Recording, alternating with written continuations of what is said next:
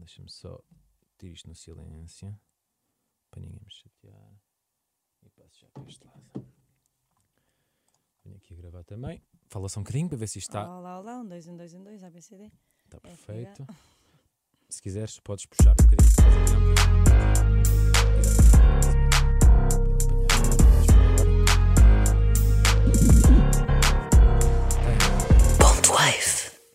Cuca Roseta, que bom receber-te aqui. Muito obrigado Obrigada também. por teres aceitado Este convite. convite. É uma estreia de fado aqui no, no Ponto Wave. Cuca, é o fado que te traz aqui com discos de platina, discos de ouro, mas em tempos, e eu descobri isto a preparar esta entrevista que eu não fazia a mínima ideia, eh, houve tocar pandeireta no Estoranja e fazer back vocals. Eu não fazia a mínima ideia. A sério? Isto é verídico. É verdade, isso foi o meu início.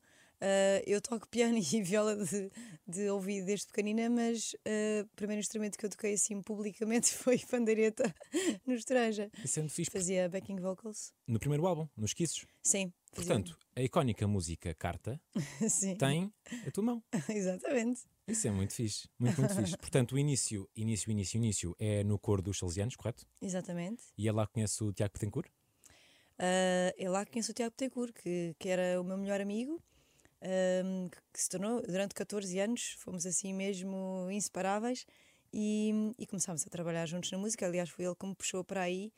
Ah, eu, na altura, queria ser psicóloga e sou.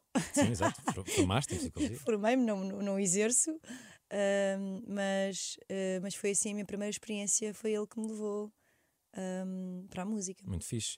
Tu deixas o Estoranja quando participas num concurso de, de fados?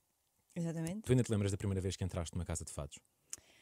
Uh, Lembro-me, e por acaso até foi também o Tiago que me levou, porque na, na família do Tiago eles ouviam muito fado e na minha não. Uh, e portanto foi através um bocado dele, ele é que me levou a uma casa de fados, que foi o clube de fado para onde eu viria a cantar depois mais tarde e onde estive durante 12 anos.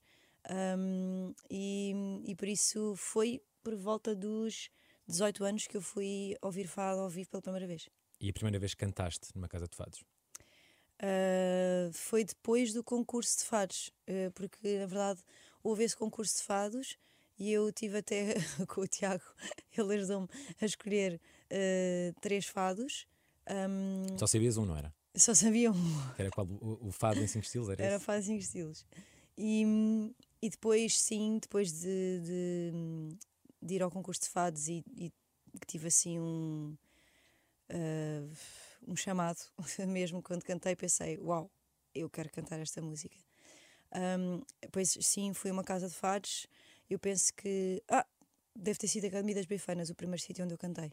Ok, giro, muito fixe. Hoje não é exemplo, mas tu geralmente não és uma mulher que se vista de preto, não usas o chile, tens um piercing no nariz. Foi difícil entrar no mundo do fado com estas características assim mais exóticas? Uh, foi. foi porque realmente um, havia mais ou menos um código um, daquelas pessoas que tinham nascido, não só nascerem no bairro, serem filhos de, de pai que era guitarrista ou mãe que era fadista, mas também uh, aquilo que, a herança que deixou a Amália, que, que era o preto, que ela gostava muito de, de preto, e do Child, porque ela dizia que não gostava de ter as mãos uh, à solta quando cantava, não sabia onde pôr as mãos, e então que o Shaila ajudava a interiorizar. Eu hum, sou ao contrário, não gosto de ter as mãos, as mãos presas, uh, sou uma pessoa bastante hum, verdadeira com aquilo que sinto. E por isso não, não, não tinha a ver nem com o preto, por acaso hoje estou vestida de preto, Exato, hoje é Mas- uma, uma exceção. mas é mesmo uma exceção, uh, porque eu uh, não gosto de cantar de preto, mesmo. Um, e uh, não, não adoro preto, não adoro preto, e portanto, logo a partir daí, e depois sim, também o piercing, uh, o ar assim mais, mais de praia, a cantar fado, aquilo não batia bem uh, em termos de imagem, mas como o fado não tem nada a ver com a imagem, não é? O fado é uma coisa completamente da alma interior.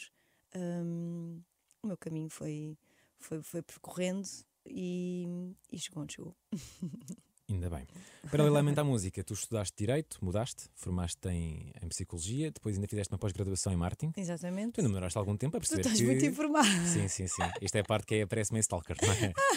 Mas tu ainda demoraste algum tempo a perceber que seria esta a via profissional. o- o Demorei, porque hum, em minha casa, eu nunca fui especial por cantar. Todas as pessoas em minha casa, o meu avô tocava piano incrivelmente, a minha avó cantava nas horas, ela tinha uma escola, nós fazíamos teatros musicais, nós somos cinco filhos, todos nós cantávamos, todos nós fizemos parte do coro uh, da Escola Ave Maria e depois dos Salesianos, e eu nunca fui solista, uh, portanto, era, a música era algo que já estava em minha casa como hobby e não. Nunca como profissão. Como profissão. Portanto, quando eu comecei a dizer, ah, eu não, eu quero cantar, uh, os meus pais, que eram os dois médicos, disseram, não, podes cantar à vontade, mas vais tirar o teu curso e, e, cantas eh, lado a lado. Porque tu cresceste num meio, já disseste em várias entrevistas, num meio assim conservador, que não é propriamente o ambiente mais fértil para, para a arte enquanto profissão. Sim, é muitíssimo conservador. Uh, hoje em dia os meus pais são os meus maiores fãs, mas também é compreensível que eles tivessem uh, medo que uma filha enverdasse pelo mundo artístico, por, por ser um, um mundo de Volátil, risco. Claro. Um, uh, mas também porque a minha mãe ainda diz por piada que quando ela era nova, que lá nas Caldas da Rainha, de onde ela é, uh, que o, o, avô dela dizia: Ai, mas uma, uma, uma, uma, senhora, não, uma menina não canta em público.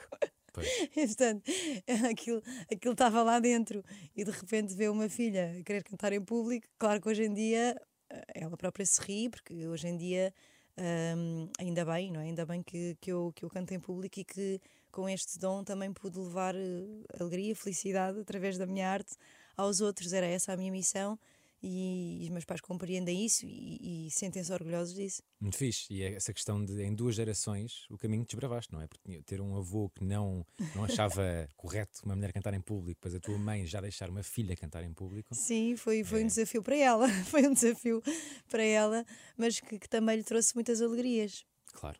Sim, sem dúvida nenhuma. Portanto, tu em 2005 sais do Estrange, ganhas um concurso de fados, Tu participas no, no Festival da Canção em 2006. Exatamente. No qual ficas em terceiro. Exatamente. no meio disto tudo, é, é, é só em 2011 que surge o teu primeiro álbum. Ou seja, é muito tempo. Pois foi. Foi muito tempo porque eu, embora tenha tido várias propostas para gravar com editoras enquanto estava na Casa de Fados, como tinha sempre esta ideia de que a música era um hobby, não, não, não aceitei logo as primeiras propostas. E, e, e acabou, acabei por, o tempo que esperei, acabei por gravar com um dos maiores produtores do mundo na altura, Gustavo, uh, o Gustavo Santalala, uh, que era uma pessoa que, embora tenha partido dele uh, trabalhar comigo, ele era uma das pessoas mais requisitadas na altura e, e demorou dois anos a conseguirmos ter o disco cá fora porque ele estava sempre a viajar e tinha muito trabalho. Um, e, e, portanto ficámos ali. Mas eu não tinha pressa. E, Como é que não tens portanto... pressa? Como é que uma pessoa no início da carreira, um artista no início da carreira, que descobre, descobre, que, ok, agora vou cantar e isto vai ser a minha vida, como é que não tens pressa? Uh, eu nunca tenho muita pressa. Sou uma pessoa muito zen. Uh, não é o tenho... yoga, não é? é, é pode ser. Uh, acho que já é de mim. Um, mas o yoga e a meditação também me ajudam bastante nisso e, e, no stress natural da vida. Eu acho que há um tempo certo para tudo. Uh, e claro que nós, quando ambicionamos, temos que lutar, não é? As coisas não aparecem, nós temos que lutar uh, por aquilo que queremos, um, mas, mas também temos que saber que quando estamos a lutar e o universo não nos está a dar, não está a fluir, uh, é porque não, não estamos no tempo, no tempo uh, certo uh, ou mágico, como, como uma forma mais bonita de se dizer.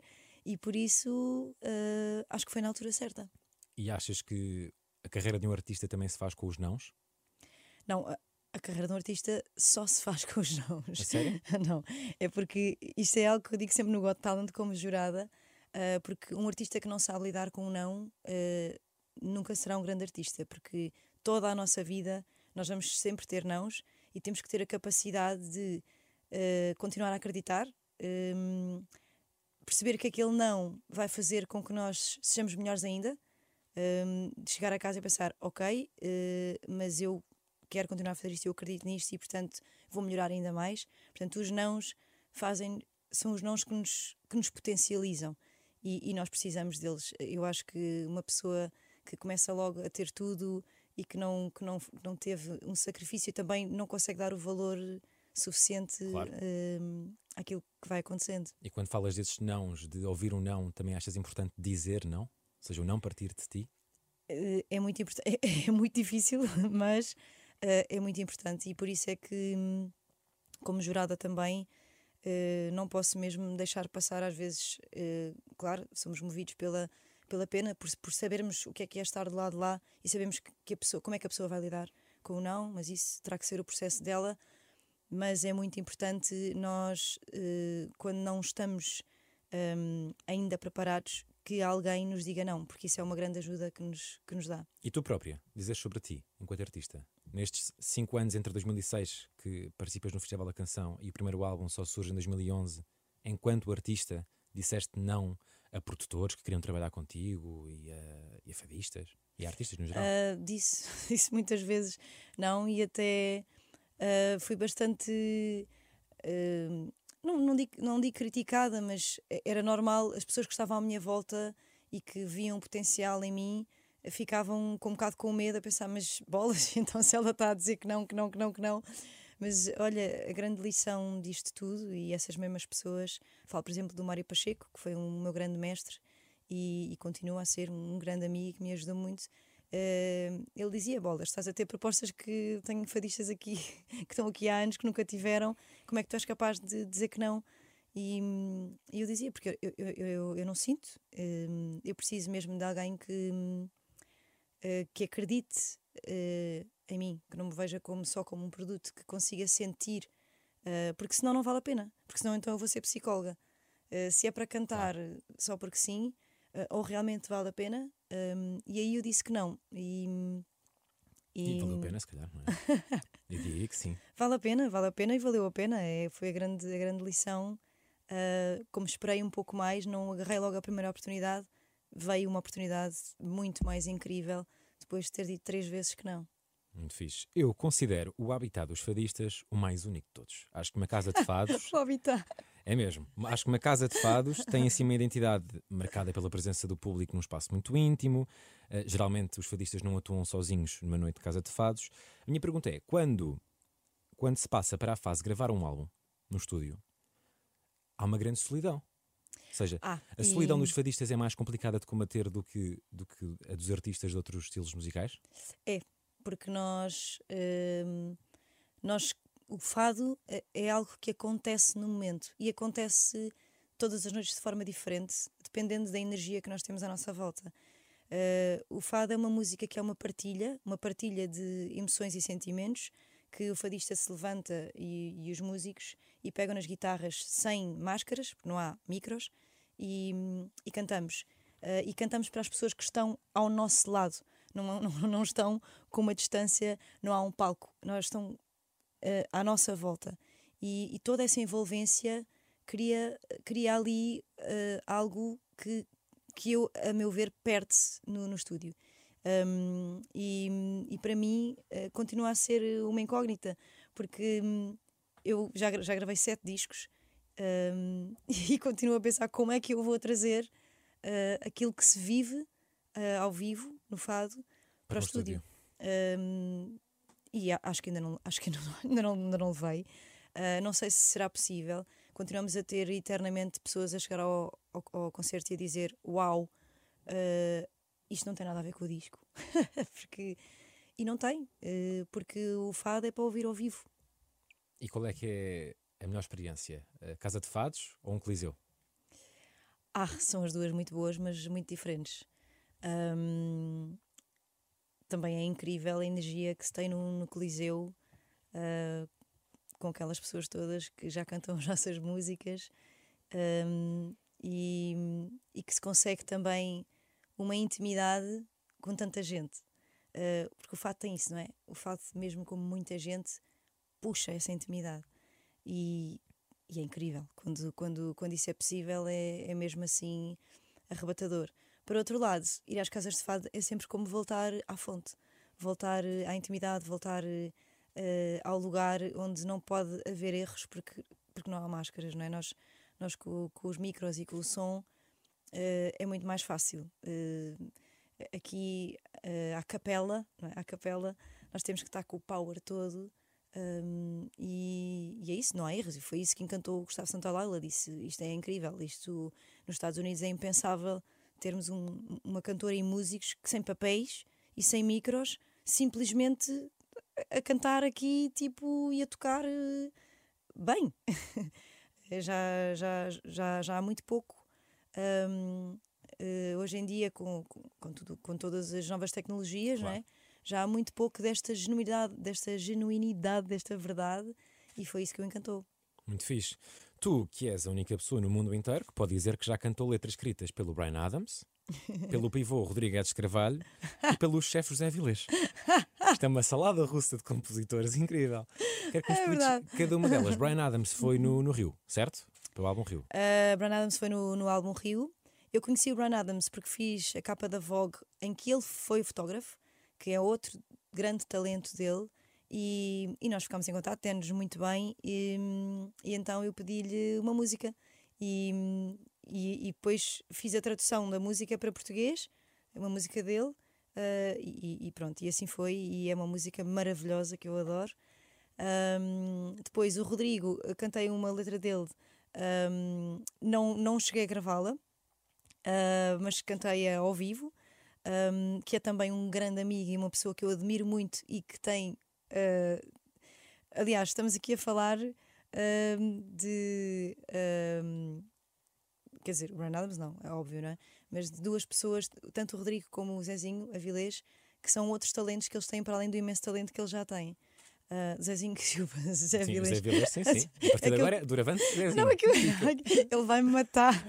Agora fica. É que eu conheço desde, desde, desde o liceu e, e nós tratámos o Zezinho assim. E então ele disse assim: Cuca, tu podes não dizer publicamente. Não, agora vamos ao belo canto de Zezinho. Agora fica. É oficial. É mais do que O oficial. José Avilés, que também tem este, este talento imenso para escrever, a letra dele é, é maravilhosa mesmo. Mas é isso, é que ninguém sabe disto, achou? Ele tem Hum. mais experiências de... enquanto letrista. Um, ele, ele escreve muito, ele escreveu muitas letras. Eu, eu acho é que eh, fui a única assim, artista a gravar mesmo um tema, um tema dele. um, Que é o Fado da Vida, está no álbum Fado Raiz, já agora, fica aqui também. O, a letra do Rodrigo Aires Carvalho foi para o hino da Associação Portuguesa de, de Apoio à Vítima, fica também aqui dito para quem quiser ouvir. O teu primeiro álbum foi produzido por um monstro no, no panorama musical mundial, já falámos sobre ele, o Gust- o Gustavo Santaolalla, que é argentino. O Brian Adams escreveu para ti, já mencionámos isso também. Trabalhaste com produtores brasileiros como Nelson Mota, dás concertos nos quatro cantos do mundo. A minha pergunta é: como é que o fado, sendo tão português, marca tanta presença além fronteiras? é, é, é algo que é incrível de, de se viver. Uh, porque hum, realmente eu não canto, eu só cantei na minha vida duas vezes para comunidades portuguesas. Um, de resto, só canto para, para pessoas que não entendem a nossa língua.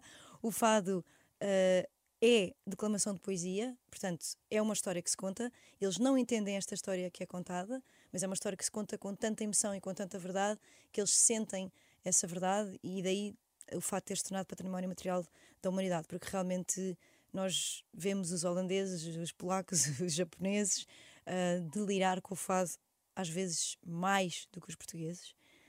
Um, e é mesmo, eu digo, é mesmo uma magia que acontece e é gratificante, porque eu, como embaixadora de Portugal que sou no mundo, uh, fico mesmo muito orgulhosa. Eu sou uma patriota, eu adoro Portugal, com todos os defeitos que nós possamos ter, um, e fico mesmo muito orgulhosa de, de perceber que a nossa música uh, é conhecida no mundo inteiro e que faz o mundo inteiro vibrar como se não houvesse fronteiras nem língua. Olha, eu enquanto fã de Fórmula 1 fiquei muito emocionado quando cantaste o, o hino. Quando Estavas lá? não estava lá, estava a ver a televisão. Ah. Infelizmente não tenho 600 euros para dar para um bilhete. Nem sabia que era tão caro. Sim, é muito caro. Mas foi incrível, foi muito, muito, muito fixe. E aquilo é transmitido para centenas de países, portanto foi Sim, um grande também. 300 milhões? 360 milhões a ver aquele momento. Incrível. Nunca tinha tido tanta gente a ver-me a cantar, a ouvir-me a cantar ah, ao E mesmo foi, tempo. e foi excelente. E cantar o hino também é sempre. Foi incrível. E quando passaram os aviões, e- Exato. de Portugal.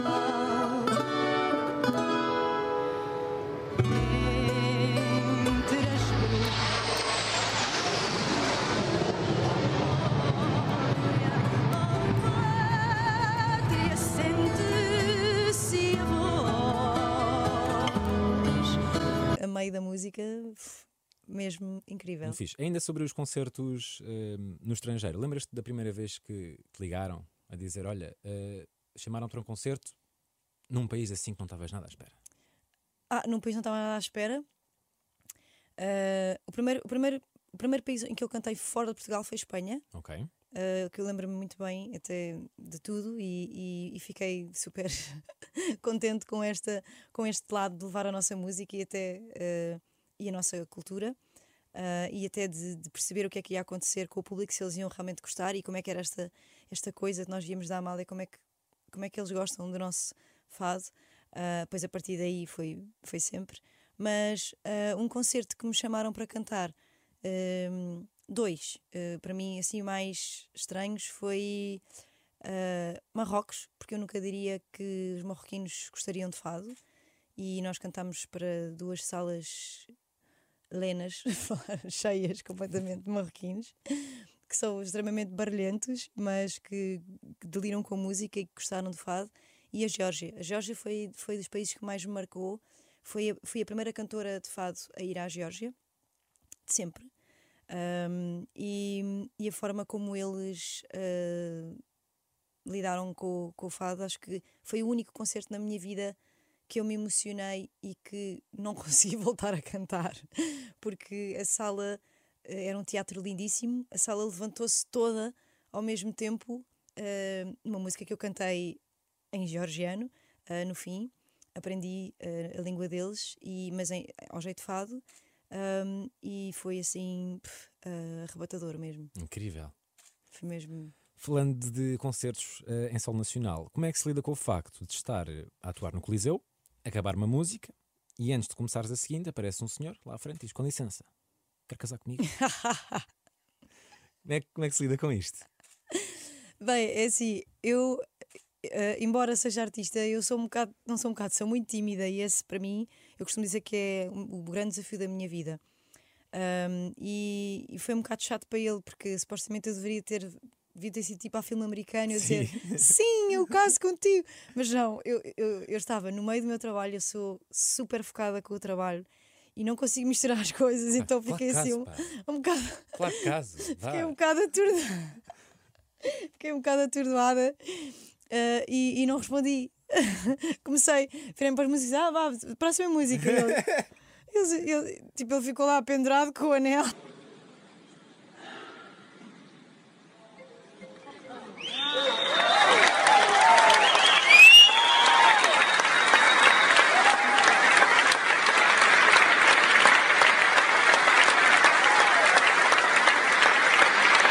Eles começaram, está bem, ok. E depois, eh, a seguir a, a- a esta música, é que eu, eh, quando acabei a música, disse: Claro que foi certo.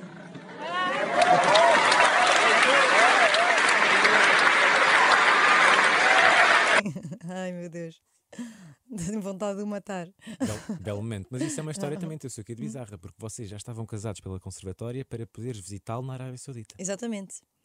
Sim, esse casamento para nós não, não, não valia nada, porque ele, ele foi para, foi para a Ábia, eu não podia visitá-lo sem estar casada com ele, portanto nós fomos casar rapidamente no civil para eu poder ir visitá-lo ahm, e fomos, fomos só os dois, entretanto, claro, os meus pais, a minha mãe principalmente. Ah, não, não, não, isto é um casamento, nós temos de fazer alguma, algum jantar ou qualquer coisa. Mãe. Mãe, mãe, claro. Estava toda contente, não, mas a minha filha casa e não se passa nada. Exato.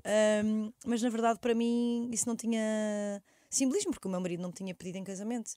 Uh, portanto, uh, depois, quando ele também já estava casado, também já era fácil. Mas, depois, quando ele quisesse e sentisse, então, então aí sim, que foi quando, quando ele veio da Abu Dhabi. uh, veio num dia para o Coliseu do Porto, fez-me surpresa, não sabia que ele vinha, pediu-me em casamento e voltou no dia a seguir para trabalhar, ficou completamente de rastros. Meu Deus.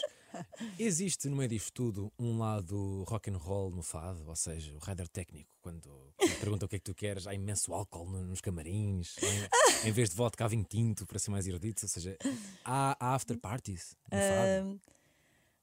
Ah, eu acho que é, é como, é como em, em todo lado, eh, after party eh, normal, de quem, de quem socializa, de quem se diverte. Nós somos uma. uma eh, os, meus, os meus músicos são como uma segunda família para mim, sejam eles quem forem. Uh, à partida, nós tentamos manter sempre os mesmos, mas nem sempre é possível. Mas são pessoas que nós confiamos e que são profissionais e que nós já conhecemos minimamente. Um, e, que, e que por isso, sim, normalmente a seguir, se ficarmos a dormir, uh, normalmente a seguir temos aquele momento de relaxe, de baixa da adrenalina, em que bebemos uns copos. Uh, eu não gosto de vinho, por acaso, vinho tinto, eu sei que está mais ligado ao fado. Tens Uh, o vinho tinto com o teu nome. pois tenho, mas eu gosto mais do branco. e o meu vinho tinto é ótimo. Isto não é para vender. Uh, não, mas eu não gosto tanto de vinho tinto porque faz-me dor de cabeça. Gosto do sabor, mas, mas acho que também o yoga e a meditação uh, puseram o meu corpo num estado tão puro que eu não posso beber nada, só posso beber vinho branco, champanhe e cerveja, é a única coisa que eu posso beber e que não me sinto mal. Muito bem. Já apresentaste um álbum no Mosteiro dos Jerónimos, já cantaste para os Reis de Espanha, cantaste não para um, mas para dois papas, Papa Bento XVI e Papa Francisco, já fizeste os Coliseus, já lançaste um livro, Para os Qual- reis da Suécia, sim, exatamente, Reis da Suécia. Já sabes qual foi até agora o, o teu melhor momento da carreira? Podes dizer que foi da Sarkizoma no Dança com as Estrelas, problema nenhum.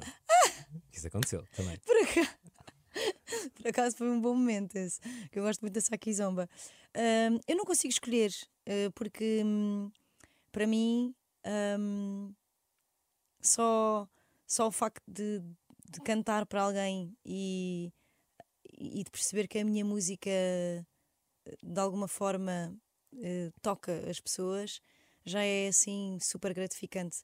Eu, eu fiz um concerto na Holanda que me apareceu uma família inteira.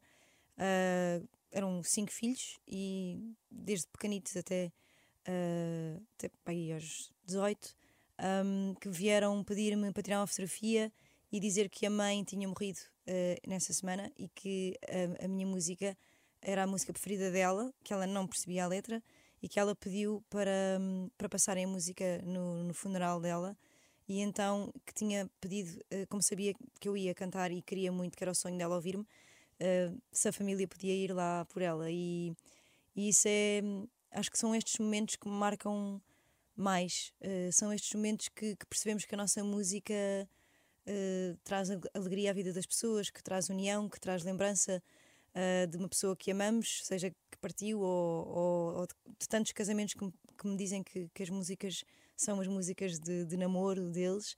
Um, por isso, não posso dizer que conhecer o Papa Francisco foi uma experiência normal, não foi, foi, foi mesmo uma experiência incrível, porque é uma pessoa que eu realmente admiro muito e, e senti-me uma agulha no palheiro, porque quem é que, quem é, que é a pessoa que, que- pode eh, estar pessoalmente com o Papa, eh, abraçar o Papa, cumprimentar o Papa e falar com ele? Uh, foi mesmo incrível.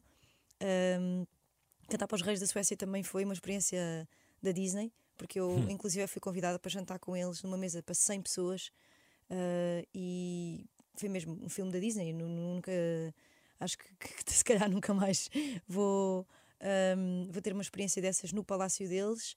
Uh, para os reis de Espanha também, uh, o rei de Espanha que adora fado, Uh, mas, mas acho que o que mais me toca assim mesmo é, é estas pessoas que, que nós sentimos que a nossa música, que há uma missão, não é? Nós temos a missão de, através do nosso tom, levarmos alegria, luz, amor, paz, o que seja, fazer as pessoas parar no meio desta vida robô que nós temos uh, e olhar para dentro, e, e isto para mim é assim o mais gratificante de tudo. Muitos parabéns por, por tudo o que tens alcançado até agora. Já mencionámos que no fado não vestes o chale preto, mas a verdade é que tens cinturão negro no taekwondo. A minha pergunta é se já mandaste alguém para o hospital. Não, porque eu não posso bater em ninguém. Estou proibida. Ahm, e nunca bati, só uma vez ahm, numa discoteca houve um rapaz que resolveu ahm, entrar na minha intimidade. Deu-me uma papão. E a Cuca, com licença. Eu, como tenho um instinto, eh, faço artes marciais desde muito nova, porque sou cinto verde de judo, cinto verde de karatê e, e, e segundo dan, que é o segundo nível de cinto preto. eh, instintivamente reagi e bati-lhe aqui ehm, ah, no peito e ele andou assim uns metros para trás e caiu no chão. E depois eu fiquei um bocado assustada porque nós, nós estamos habituados a bater ah, de uma forma que pode ser extremamente perigosa. As pessoas olham para mim, ok, eu sou, sou muito magrinha, ah, mas nós aprendemos também a usar eh, a força No sítio certo. eh, no sítio certo, no sítio certo, da forma certa e, e também usar a força contrária, não é? Usar a força daquele que nos ataca contra ele próprio. Portanto, hum, não, não posso bater a ninguém. Muito fixe, ainda bem, ainda era assim. Também No- não quero. Sim, exatamente. No dia 18 de dezembro estarás no CCB com a Orquestra Metropolitana de Lisboa. Pois, pois estarei. O que é que vai acontecer aqui? Estou ansiosa. Acho que vai ser assim mesmo mágico. Vai ser mesmo incrível. Uh, quero muito fazer esse concerto, não só porque admiro muito a Orquestra Metropolitana, uh, é das melhores. Um, já fizemos alguns ensaios e, e realmente estamos a preparar assim. Acho que é um dos espetáculos da minha vida. Uh, ainda para mais na altura do Natal, que, que posso dizer aqui que é a minha altura preferida do ano. Um, e com as, com as músicas que são, que são do meu álbum de Natal, que é- que chama-se Luz de Natal, uh, e que é dos meus álbuns preferidos de sempre. Muito fixe. Cuca Roseta, o fado não tem que ser triste. Não. Uh, o fado fala sobre uh, sentimentos, sentimentos, emoções, experiências de vida, e, e dentro de tudo isto existe a tristeza e existe a alegria. Um, eu não sou uma pessoa que gosta de me focar na tristeza, embora isto esteja na história do fado, uh, este lado mais queixinhas de, de ficarmos presos uh, à escuridão, não é? E de não vermos a luz ao fundo do túnel. Eu sou mais aquela pessoa que acredita que a semente precisa de estar na escuridão para se erguer até à luz uh, e, portanto, não gosto de me focar no lado negativo. Acho que tudo aquilo que nós vivemos, toda a gente já passou por, por experiências uh, de, de adversidade e tristeza, tem um sentido maior e que mais tarde nós entendemos porque é que passamos por aquilo e depois ser grata, ou ser grato, porque a nossa maior aprendizagem é perante sofrimento. Um, mas consigo ver sempre o lado positivo e, e eu não me foco de todo, não, não está no meu ADN uh, ser uma pessoa negativa. Uh, portanto, é sim, cantar a tristeza, mas sempre uh, com motivo de aprendizagem, esperança uh, e, e de crescimento e de maturidade. Muito obrigado. Obrigada!